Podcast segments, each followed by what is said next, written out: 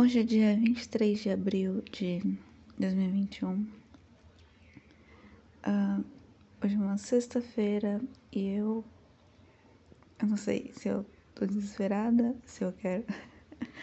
eu não sei a emoção que eu tô sentindo, sinceramente. Porque. Tem aquela fase que todo mundo que tá na faculdade tá passando, passou ou vai passar que é de fazer o TCC. E eu, eu só me formo ano que vem, certo? Mas eu tô começando a fazer o TCC a partir de agora. E. Primeiro começa que uh, eu tenho a matéria de pesquisa 4, certo? Que é pra gente montar o projeto do TCC. Uh, e além dela, a gente tem que é, ter um orientador para ajudar no que a gente quer, né? Tal. Uh, eu tenho um orientador, eu e eu queria fazer, eu não sei quantos estão ouvindo, quantos que estão ouvindo isso aqui sabem o que é iniciação científica, mas é meio que uma você faz um projeto de pesquisa e é, vira pesquisadora daquilo por pelo menos um ano. E eu queria fazer isso. Uh, mas. Eu não sei porque eu tô tão desesperada. Eu não sei porque. Eu não sei. Eu acho que a faculdade faz isso com a gente. Uh, eu conversei com o orientador na segunda e eu tinha que. Eu já tenho o meu tema, né? Eu tinha só que fazer um recorte do tema. Uh, meu tema é a crise dos refugiados de 2015, crise dos a tal da crise dos refugiados que entraram na Europa, fugindo da guerra da Síria. E hum, é, no primeiro momento a minha a minha ideia era falar sobre é, as políticas que a União Europeia adotou e como elas se articularam nos países, mas meu orientador falou que era não era possível fazer isso. Eu também achei que não fosse possível, mas eu tava com um pouquinho de esperança, por isso que eu só falei para ele. Mas aí ele falou que eu tinha que fazer uma coisa mais centralizada, tipo, pegar só um país e ver como ele articulou as políticas. Então eu escolhi a Hungria. Se eu não sei se eu vou postar esse áudio, porque eu tô me sentindo patética com tudo é um sentimento que eu acho que bastante gente tem, mas é, qualquer coisa que eu faça na minha vida, pelo menos 90% delas, eu vou me sentir patética fazendo. E eu não sei porquê. Então, eu odeio pensar muito sobre o que eu estou fazendo, porque eu me sinto, eu não sei, parece que eu tô fazendo a, a pior coisa da pior maneira possível, que tá tudo errado e que nada vai dar certo e não sei, parece que nada vai funcionar do jeito que eu quero, nada vai dar certo. E sim, eu estou chorando. Eu estou chorando um tempinho. Mas é porque é, é meio difícil de controlar essas emoções, certo? Uh, eu, não, eu não tô chorando especificamente por causa do meu TCC que pode dar errado, ou meus planos podem dar errado, mas é porque muita coisa junta, né? Uh, Além disso, tem outras coisas. Então, muita coisa junta me, me dá, sabe, bate desespero. Eu acho que bate desespero pra todo mundo. Eu sei que eu não sou a única que sente, se sente assim. Então, eu tento não me preocupar tanto, mas é, é difícil. Porque é a minha vida, sabe?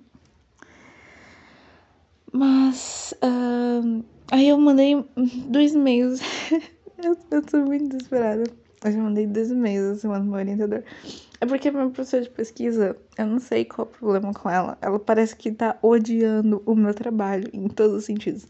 É porque ela é socióloga e meu trabalho é, é muito sociológico, mas eu acho que ela quer que eu faça a entrevista.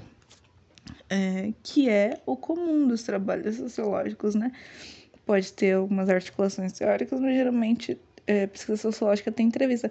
Mas é, ela, ela acha impossível que eu faça entrevista com é, esses imigrantes. E realmente é. Mas eu não quero fazer entrevista. Minha ideia nunca nem foi fazer entrevista. Eu quero fazer articulação com as matérias de jornais sobre eles. Então, não sei qual. E as pesquisas é, de opinião que a Europa faz com os, os europeus. Eu não sei qual é o problema da professora. Eu, eu não gosto de mim, talvez. Não sei. Mas eu já mudei dois meses meu orientador e ele não me responde. Eu tô quase ligando pra ele falando: Por favor, me ajuda. Mas ele ainda não me respondeu. Uh, e eu não sei, eu fiz um recorte do tema, porque o meu tema, primeiramente, era só crises refugiados. Aí eu fiz esse recorte uh, querendo focar mais no caso da Hungria, né? Como ela lidou com a crise dos refugiados.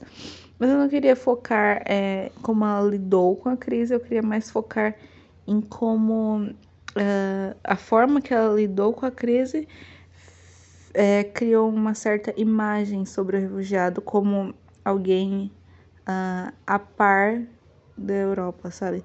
Deixa eu ler um, o que eu mandei pro meu orientador, a última coisa que eu mandei pro meu orientador. Porque eu acho que vai ser mais fácil. Cadê? Eu mandei ontem, mas Uh, certo. O que eu escrevi? Análise da crise dos refugiados sírios, da perspectiva das instituições húngaras e a sua construção de um olhar sobre o refugiado, com a adoção de políticas e discursos que podem ter possibilitado a visão criminalizada desse grupo, e como esse discurso pode ter aumentado o distanciamento entre os refugiados, os refugiados e dos europeus, e como ele expressa a visão do europeu sobre o não europeu, com sua qualidade de pessoa subordinada à qualidade de refugiado.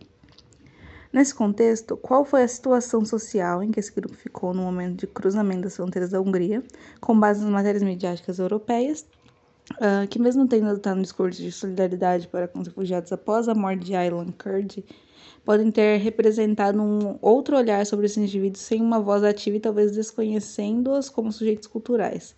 E como, é, e como ambas as simulações das instituições húngaras e a mídia europeia sobre as pessoas em busca de refúgio podem ter causado um distanciamento do refugiado, caracterizando-o como outro. Então, basicamente, eu queria uh, articular tantos discursos uh, das instituições húngaras. Não sei se vocês sabem quem é o primeiro-ministro húngaro. Eu também não sei se vocês sabem quem é. Porque eu tava vendo aqui, é, na audiência do Spotify tem gente é, dos Estados Unidos que ouve, porque estadunidenses aí me digam por que vocês estão fazendo isso, mas tudo bem. Vocês sabem quem é o presidente brasileiro, uh, mas o presidente húngaro, eu particularmente não gosto do presidente brasileiro, então eu também particularmente não gosto do presidente húngaro, porque ambos parecem ser a mesma pessoa. O Viktor Orbán, o primeiro-ministro húngaro, ele parece ser o Bolsonaro europeu. uh, e a forma com que ele lidou com a crise dos refugiados, eu achei que foi um pouquinho desumana, não, um pouquinho, né? Muito desumana.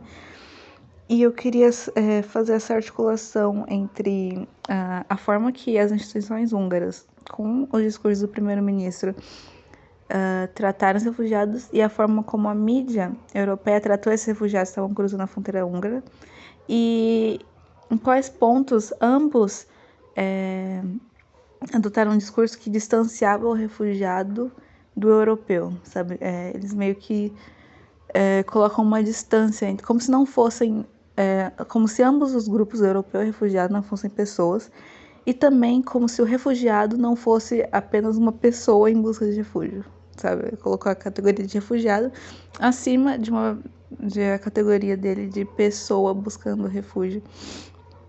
Então, era isso que eu queria fazer. Eu não sei se isso é possível, se isso é factível. Se. eu não sei, eu literalmente não sei. Uh... É por isso que eu mandei e-mail pro orientador, mas ele não me responde. Eu mandei ontem e não respondeu até agora. Eu não sei se eu deveria me preocupar, eu não sei se eu deveria mandar outro falando, ó, oh, você viu meu e-mail anterior? a flodar a caixa dele de e-mails, eu não sei, eu não sei o que fazer. Eu, na verdade, a minha vontade era literalmente só sentar e chorar. Porque parece muito mais fácil. Mas eu sei que eu não posso fazer isso, porque meus problemas não vão se resolver assim. Mas eu também não sei como resolver meus problemas. Eu tenho certeza que a maioria das pessoas não tem, não sabe como resolver os problemas. Então eu, eu sei que eu não sou a única nesse, nessa situação, mas eu sou a única que eu conheço nessa situação, sabe? Então eu não sei o que fazer. Eu nem sei se eu vou fazer upload desse áudio. Porque eu tô me sentindo. É, é aquela. Eu tô me sentindo patética fazendo ele. Eu tô. Tô tipo. Eu não sei. Eu gosto de ficar falando, eu gosto de monólogos, eu gosto de ficar falando sem parar para um gravador de voz.